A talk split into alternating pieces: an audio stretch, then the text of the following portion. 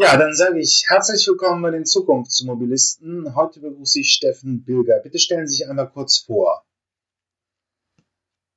Ja, vielen Dank. Ich freue mich, dass wir sprechen können. Ähm, ich bin ja, seit zehn Jahren im Bundestag für den Wahlkreis Ludwigsburg, habe davor als Rechtsanwalt beim Energiedienstleistungsunternehmen gearbeitet, bin relativ jung in den Bundestag gekommen, damals mit 30 Jahren und war die ganze Zeit im Verkehrsausschuss, bis ich jetzt in dieser Legislatur dann zum parlamentarischen Staatssekretär im Bundesministerium für Verkehr und digitale Infrastruktur berufen wurde. Habe da auch noch die Aufgabe des Koordinators der Bundesregierung für Güterverkehr und Logistik. Und die Zeit davor im Verkehrsausschuss haben mich vor allem immer die Zukunftsthemen beschäftigt. Also ich war von Anfang an beispielsweise zuständig für unsere Fraktion, für die Elektromobilität, die anderen alternativen Antriebe. Ja, und freue mich, dass ich das jetzt alles auch im Ministerium einbringen kann. Ja, ähm, das ist ja jetzt, dann sind Sie jetzt schon zehn Jahre in der Zukunftsmobilität unterwegs. Gut und gerne. Ja, und wenn ich so zurückdenke an die Anfangszeiten, als ich in den Bundestag gekommen bin und dann die Frage war, wer macht im Ausschuss welches Thema, mhm. da gab es ganz neue Themen zu vergeben, zum Beispiel nämlich die Elektromobilität und irgendwie hat sich keiner so richtig dafür interessiert, von denen, die schon länger dabei waren. Und äh, da habe ich da gleich zugegriffen und ich habe es auch nicht bereut, weil es ja mittlerweile eines der ganz entscheidenden Themen ist, wenn es um Mobilität geht. Und ein paar Jahre später war es dann beim autonomen Fahren auch so.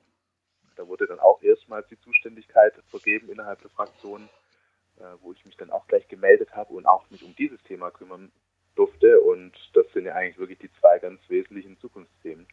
Alternative Antriebe und Digitalisierung, äh, autonomes Fahren, alles was damit zusammenhängt, das ja, sind ja. absolut spannenden Themen der Mobilität. Ja, ich bin auch schon seit 2009 dabei, aber die Frage stellt sich ja jetzt, ähm, wir sind eine große Automobilnation. Beim Elektroauto hängt viel daran, den, davon ab, ob wir es schaffen, den Sprung in die Zukunft zu, ähm, zu erreichen. Aber wie sieht es mit der Logistik aus? Wie werden die beiden Themen Elektromobilität und autonomes Fahren die Logistik verändern? Wir sind ja auch, auch in der Logistik wird gewaltige Veränderungen geben und ich will auch immer ähm, werben für die Logistik, weil viele in Deutschland unterschätzen, was da alles dahinter steckt. Also die Weltbank hat zum dritten Mal nacheinander ermittelt, dass Deutschland Logistik-Weltmeister ist. Also wir haben da wirklich viel zu bieten mit den vielen guten Unternehmen, die es gibt, kleinere, mittelständische, größere und aber auch vielen guten Ideen, die an Hochschulen entwickelt werden.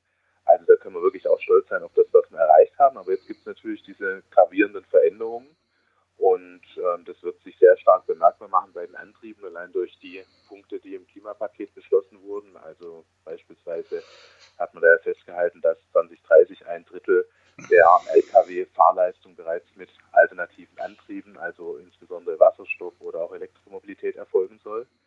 Ja, und die Digitalisierung macht sich da auch schon sehr stark bemerkbar. Viele Firmen wenden solche Lösungen auch schon an, indem sie beispielsweise äh, versuchen, wie autonomes Fahren eingesetzt werden kann in den Logistikketten oder aber auch viele andere Beispiele, wo einfach die Digitalisierung hilft, effizienter die ganzen Logistikabläufe ähm, zu machen. Also vieles passiert schon, aber es wird noch eine ganz gravierende Veränderung in der Zukunft geben, wo dann einfach auch kein Unternehmen dafür Halt machen kann. Deswegen werbe ich auch immer dafür, dass die Logistikunternehmen offen sind für diese ganzen Zukunftsthemen, die so oder so auf sie zukommen werden. Ähm, ja, das kann ich nur bestätigen. Es ist auch bei mir so ein bisschen ein Randthema. Ähm, aber klar, wir sind großes Transitland in Europa ähm, und äh, der Onlinehandel schlägt auch immer noch zu. Logistik beginnt an starke Bedeutung. Wir gucken immer nur auf den Personen-Pkw, der, weil wir ihn ja auch täglich nutzen. Aber wie sieht's denn aus? Welche Vorstellungen haben Sie so als Politiker? Wird sich ähm, alles in Logistikfahrzeugen vom Lieferfahrrad bis zum LKW mit einem batterieelektrischen Antrieb ausstatten lassen? Und wenn ja, wie lange wird das dauern? Also, Sie haben jetzt zwei wichtige Punkte angesprochen, nämlich zum einen, wir reden immer nur über das Auto. Das ist wirklich ein Problem, weil wenn man über Klimaschutz redet, dann haben wir ein Riesenpotenzial bei den Lkw. Fast alle Lkw in Deutschland sind bisher mit Diesel unterwegs, ganz wenige mit alternativen Antrieben. Ähm, und ja, das zweite wichtige Thema, das Sie angesprochen haben, ist Europa, weil wir immer nur in den deutschen Grenzen diskutieren, aber viel zu oft in den deutschen Grenzen diskutieren. Also wenn es um Logistik geht, dann wissen wir einfach, dass 40 Prozent der Lkw auf unseren Straßen ausländische Lkw sind und zwar mit steigender Tendenz. Also man darf da auch nicht in den nationalen Grenzen denken, deswegen ist ganz wichtig, dass die Europäische Union sich um diese Themen kümmert, tut sie auch. Aber wir müssen natürlich auch einen Blick haben, wenn wir jetzt zum Beispiel sagen, wir wollen eine Wasserstofftankstelleninfrastruktur für Lkw aufbauen in Deutschland, dann muss das auch weitergehen in anderen Ländern. Österreich zum Beispiel kümmert sich jetzt auch massiv um das Thema Wasserstoff, weil ja viele Lkw einfach europaweit unterwegs sind. Also ich glaube, in der Innenstadtlogistik werden wir ganz viel Batterie, ähm, elektrische Mobilität sehen im Logistikbereich. Wir gehen ja von einem massiven Wachstum auch bei den ganzen Paketzustellern beispielsweise aus und ähm, das ist einfach klar auch für die ganzen Städte, die unter Verkehr leiden, dass man da andere Lösungen braucht. Also da sehe ich ganz klar den Trend ähm, Batterie. Wenn es dann um weitere Strecken geht, gehe ich davon aus, dass Wasserstoff sich mehr und mehr durchsetzen wird. Wir haben ja auch ein paar Modellprojekte mit äh, Oberleitung für Lkw. Ich finde es mal grundsätzlich richtig, das alles auszuprobieren, zu unterstützen, weil Technologieoffenheit für uns sehr wichtig ist. Ob das allerdings sich dann weitergehend durchsetzt, habe ich schon so ein bisschen meine Zweifel. Wir wollen es jetzt mal für Pendler, klassische Pendlerverkehre äh, noch mehr forcieren.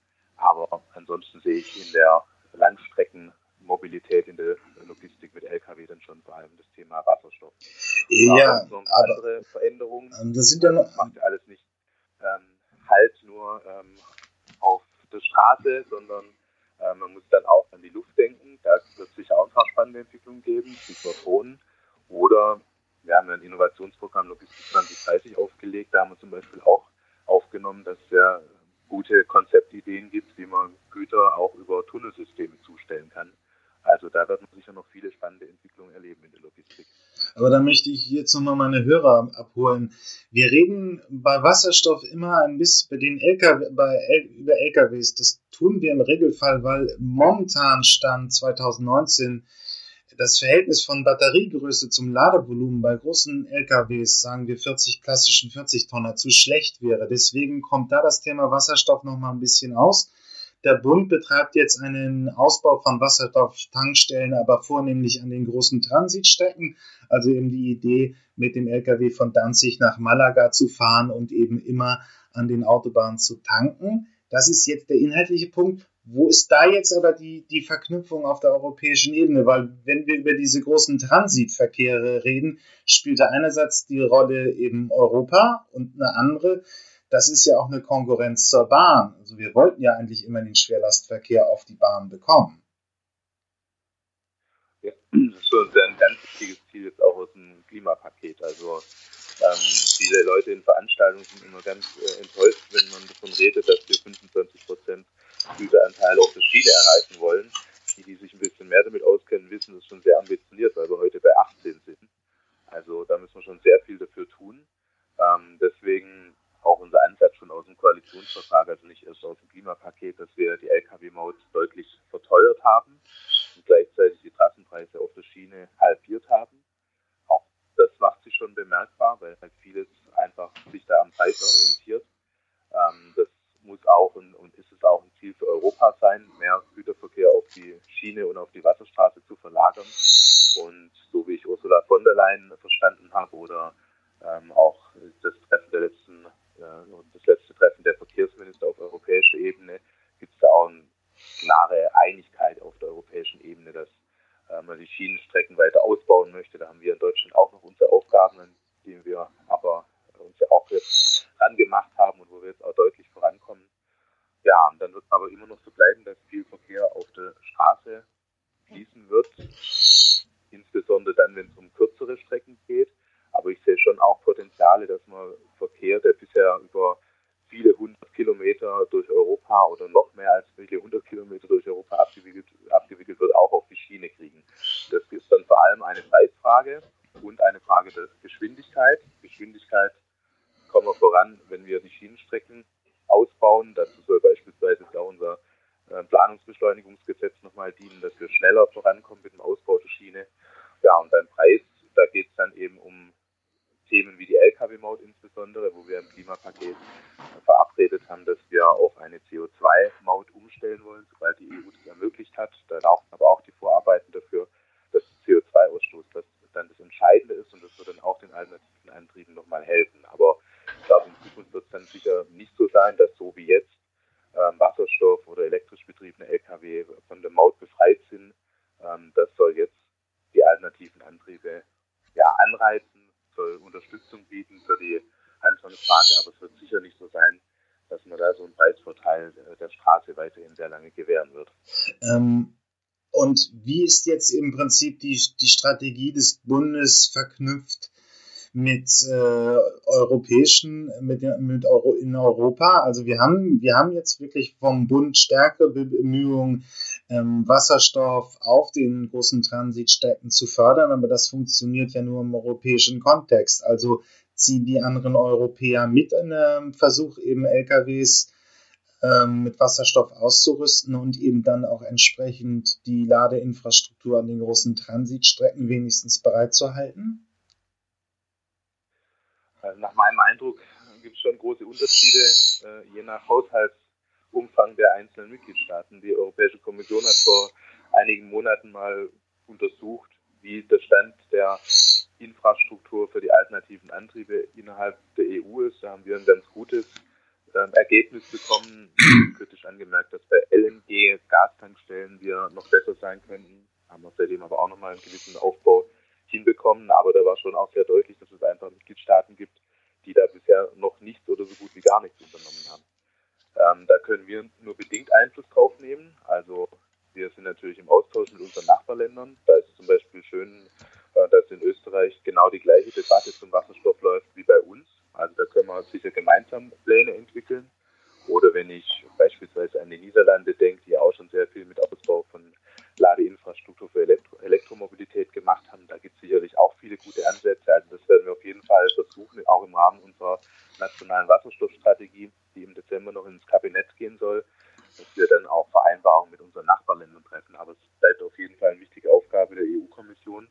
Und nachdem Ursula von der Leyen ja Klimaschutz zu ihrem Kernthema erklärt hat, gehe ich davon aus, dass die neue EU-Kommission da auch viel unternehmen wird oder beispielsweise auch über ihre Institutionen äh, wie die Europäische Investitionsbank Unterstützungsmöglichkeiten findet, dass wirklich europaweit beispielsweise eben ein Wasserstofftankstellennetz aufgebaut werden kann. Also wir werden alles tun, was wir machen können mit unseren Nachbarländern ähm, in Brüssel, auch im Hinblick auf unsere Ratspräsidentschaft im zweiten Halbjahr nächsten Jahres, aber sehen schon auch, dass es natürlich vor allem Aufgabe der Europäischen Kommission sein wird. Ähm, ja, dann würde ich gerne nochmal, wie müssen wir uns die Logistik in den Innenstädten vorstellen? Wird ja viel in den Medien beschrieben, ob das nun ein reales Problem ist, ist mal eine andere Frage, aber wir haben ja immer mehr Lieferantenverkehre in den Innenstädten. Ist auch nicht direkt die Aufgabe des Bundes, aber welche Pläne gibt es da eigentlich, um die Mobilität anders zu gestalten? Ja, Sie sagen zu Recht, nicht unbedingt Aufgabe des Bundes, aber wir sehen schon, dass ähm, wir gefordert sind, wenn es um den rechtlichen Rahmen geht oder vielleicht auch ja, Modelle zu unterstützen, wo man gute Ideen entwickeln kann. Und da haben wir zum Beispiel auch Modellprojekte, wo ähm, ja, äh, gefördert wird, dass es zentrale Sammelstellen gibt für alle Paketzusteller und dann von dort aus die Pakete ausgeliefert werden, um zu vermeiden, dass so wie es jetzt eben ganz normal ist, an jedem Tag in bestimmten Straßen jeder Paketdienst einmal oder mehrfach vorbeifährt. Also das kann man sicher besser gestalten. Da habe ich auch einen Eindruck, dass das früher ähm, ein Thema war, das die Paketdienstleister gar nicht hören wollten, weil mit jemand, mit einem Konkurrenten sich ein Fahrzeug zu teilen, ist ja an für sich jetzt schon mal eine ungewöhnliche Vorstellung für so ein Unternehmen. Aber die sehen eben auch, es gibt zum einen das Problem mit dem Verkehr in den Städten, die haben auch ein Problem, überhaupt noch Personal zu finden. Dann noch das Umweltthema dazu. Deswegen hat da aus meiner Sicht schon ein Umdenken stattgefunden. Also da können wir dann ganz konkret mit Förderung an konkreten Beispielen zeigen, wie man die Logistik in den Städten besser machen kann. Ja, und dann geht es auch um rechtliche Rahmenbedingungen. Zum Beispiel war das auch schon eine Vereinbarung aus dem Koalitionsvertrag, dass wir ermöglichen wollen, dass die Städte festlegen können, dass Lieferdienste oder auch Taxis nur bestimmte Antriebe einsetzen dürfen. Also dass zum Beispiel eine Stadt einfach ähm, er lässt in unsere äh, Stadt darf nur einen Lieferdienst einfahren, wenn er Elektromobilität einsetzt oder andere alternative Antriebe. Da sind wir dann als Bund gefordert, wenn es um den rechtlichen Rahmen geht. Ja, dann haben wir ja noch ein Thema irgendwo, das jetzt das ganze Feld, die ganzen Zukunftsmobilisten interessiert, autonomes Fahren. Ähm, Glaube ich, auf diesem Fachlevel ist da vieles, vielen auch das bekannt drüber, aber vielen Fachleuten liegt es jetzt einfach irgendwie schon so ein bisschen vom geistigen Auge fest. Die Logistikkette. Also vielleicht mal ein praktisches Beispiel irgendwo ist eine Fabrik, die eine Waschmaschine zusammenbaut und ähm, die wird eben bestückt mit ein paar Bauteilen, die per LKW ankommen. Und wenn man da die menschlichen Fehler rausnehmen könnte, das heißt, automatisierte LKWs würden diese Teile zur Waschmaschinenfabrik bauen, würde man sehr viel sparen können solche Konzepte geistern ja im Feld herum. Was muss der Bund jetzt machen, um diese Möglichkeiten zu eröffnen? Da gibt es wieder eigentlich die gleichen Ansatzpunkte, nämlich zum einen rechtlichen Rahmen schaffen, ja. zum anderen fördern, da wo es jetzt noch um Entwicklungen geht, die wir in Deutschland sehen wollen, weil auch da sind wir nicht allein auf der Welt, sondern in China, USA oder sonst wo äh, arbeiten ja auch viele schlaue Menschen an der Entwicklung der Mobilität der Zukunft. Und wir sind ganz konkret jetzt dran, den nächsten Aufschlag zu machen für ein Gesetz zum autonomen Fahren. Wir haben ja aus meiner, unserer Sicht jetzt schon einen sehr guten rechtlichen Rahmen in Deutschland. Wir sagen auch selbst, wir haben den modernsten rechtlichen Rahmen geschaffen in der letzten Legislaturperiode, wo wir auch die schwierigen Themen behandelt haben, nämlich Haftungsfragen, Versicherungsfragen, ethische Fragen, das alles stand bei uns auch im Fokus. Andere Länder haben sich eher nur auf die technischen Fragen fokussiert. Aber jetzt geht es natürlich darum, die Entwicklungen, die wir jetzt gesehen haben in den letzten zwei, drei Jahren und die absehbar in den kommenden Jahren auf uns zukommen, dann auch rechtlich abzubilden, dass ähm, diese Möglichkeiten wirklich genutzt werden können auf unseren Straßen. Also da geht es dann viel einfach auch um Ausprobieren unter Berücksichtigung der Verkehrssicherheit. Und das andere sind dann Förderungen, wo wir jetzt schon als BMVI, aber auch andere Ministerien der Bundesregierung ähm, viele gute Projekte unterstützen können, wo solche Ideen entwickelt werden. Und zwar wirklich alles, was mit dem autonomen Fahren zusammenhängt. Also geht es genauso um Logistikanwendungen wie halt um klassische ähm, Entwicklung von Fahrzeugen, wo wir dann schon darauf setzen, dass in Zukunft die beste Technologie aus Deutschland kommt und in die ganze Welt exportiert werden kann. Ähm, also wenn ich das nochmal ein bisschen in meinen Kosmos zurückziehe, wir haben jetzt zugelassen, praktisch 3, ähm, die, die, Auto, die, die Stufe 3,5 wäre zulässig, oder 4 ganz ehrlich gesagt. Und momentan gibt es noch keinen deutschen Hersteller, der das liefern kann. 2021 kann ich, äh, den Link werde ich auch in die Shownotes packen, ähm, will BMW oder Audi oder beide, das bin ich nicht ganz sicher, solche Fahrzeuge auf den Markt bringen. Aber was Sie jetzt eben meinten, moderner, weiter fortgeschritten ist, dass eigentlich mehr zugelassen ist, als von der Industrie schon angeboten wird. Der rechtliche Rahmen ist, ist, ist äh, weiter als, als, äh, als das, was die Industrie hat. So, aber stellt sich die Frage, aber bei den vielen kleinen Projekten, gibt es da schon so Tendenzen, die Sie sehen, oder ist das jetzt wirklich noch so ein wildes Innovation, äh, Innovieren und äh, welche Ideen. Es muss ja schon irgendwo auf, auf eine konkrete Nutzungsanwendung hinauslaufen. Ja, also es stimmt sicherlich, dass vieles vielleicht doch länger dauert, als man es erwartet hat noch vor wenigen Jahren. Also wir haben bei ähm, der Gesetzesänderung, Straßenverkehrsgesetz, die da geändert wurden in der letzten Legislatur, ähm, einiges beschlossen, im Wissen, dass die Technologie erst noch entwickelt werden muss. Und mhm. da geht es, um ein einfaches Beispiel zu nennen, ähm, darum, dass wir ähm, erwarten als Gesetzgeber, dass autonom fahrende Fahrzeuge Einsatzfahrzeuge, Polizei, Feuerwehr erkennen können. Und da braucht es noch einige Entwicklungen, wo man damals davon ausgegangen ist, dass es relativ zeitnah möglich sein müsste. Also praktisches Beispiel dafür, dass manches dann doch ein bisschen länger dauern kann. Andererseits gibt es auch andere Bereiche, äh, wo man schon sehr schnelle Fortschritte sieht. Also äh, wir sind schon noch in einem Stadium, wo einfach viel experimentiert werden muss, wo äh, vieles auch noch offen ist, wie sich in der Zukunft entwickeln wird. Aber konkret in der Logistik sehen wir schon viele Anwendungen vom autonomen Fahren. Also wenn man ähm, beispielsweise mal den Hamburger Hafen sich anschaut, was da schon alles konkret jeden Tag in der Anwendung ist beim autonomen Fahren, das ist schon beeindruckend und auch ein Beispiel für viele andere Häfen äh, in der ganzen Welt, die sich anschauen, wie machen das die Hamburger.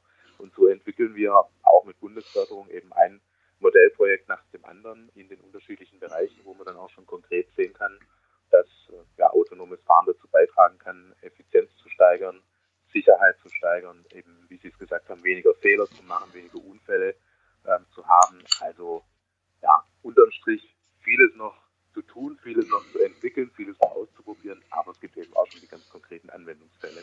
Ja, dann müssen wir hier leider äh, schon das Ende finden. Was möchten Sie uns noch mitgeben auf dem Weg in die Zukunftsmobilität? Ja, bleiben Sie dran an den Themen. Ich freue mich über alle, die da mit positiven, mit einer positiven Einstellung, mit Optimismus rangehen, auch drüber reden. Und ich weiß auch, dass viele Menschen auch Ängste verbinden mit Mobilität der Zukunft, sei es mit dem autonomen Fahren oder ähm, anderen Themen. Und da kommt es einfach immer wieder darauf an, dass wir rausgehen und mit den Leuten sprechen und denen sagen, das gibt einfach so viele Möglichkeiten, wo es besser werden kann. Also es lohnt sich wirklich, da dran zu bleiben und alles dafür zu tun, dass wir in Deutschland die Mobilität der Zukunft entwickeln. Wunderbar, vielen Dank.